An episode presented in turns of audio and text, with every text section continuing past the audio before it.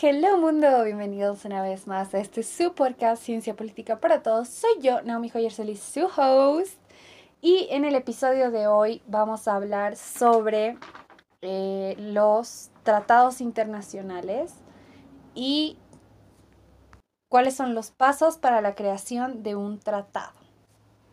Empecemos diciendo que los tratados pueden ser de dos tipos, pueden ser bilaterales o pueden ser multilaterales. Eso quiere decir, puede ser un tratado entre dos países o puede ser un tratado entre varios países. Ahora, ¿cómo se llega a, ver el tipo de acuerdo? Primero, eh, los acuerdos tienen que respetar los eh, derechos constitucionales y respetar eh, tratados o acuerdos antiguos, como los de la ONU, en el caso de pertenecer a a, un proceso de integración y demás, que ya lo hablamos en, otro episodio, que hicimos esa distinción la anterior semana, eh, tiene que respetar todas esas, todas, todos esos parámetros y bueno, cada país o cada estado, mejor dicho, lo vamos a llevar como estado, manda un emisario. Estos emisarios van a representar a su jefe de estado y van a hacer el papel de embajadores durante la negociación de este tratado y la creación de este tratado.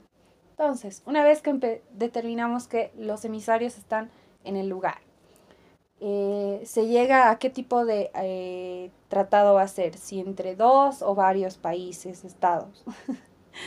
y luego eh, se empieza a realizar el acuerdo, pero dentro de este acuerdo tiene que haber una negociación, ¿no? Eh, vamos a, tratar todas las partes de la negociación en el próximo episodio de la próxima semana para no alargarnos y mantener estos episodios siempre lo más, más, más cortitos posibles para que tengas la mayor información. Es más, yo hablo así sin respirar para que tengas la mayor información en el menor tiempo. Entonces, el primer, eh, el primer eh, paso para la creación de un tratado es la negociación. Luego se realiza la firma y la redacción de esta negociación, eh, que sería la, suscripción del, del, tratado. Luego tenemos la ratificación de este tratado en un congreso, luego su promulgación, luego el canje de instrumentos y para terminar tenemos la publicación de este tratado en la Gaceta. Ahora vamos a otro tipo de tratados. Existen los tratados abiertos y los tratados cerrados. Los tratados abiertos son aquellos que permiten nuevos miembros, como la ONU o la OEA, por ejemplo. Y los tratados cerrados, que son eh, parte de y deben estar en revisión de, los encargados, de los embajadores encargados, de acuerdo al tipo de organización y de acuerdo al tipo de tratado que sea el Estado que quiera añadirse.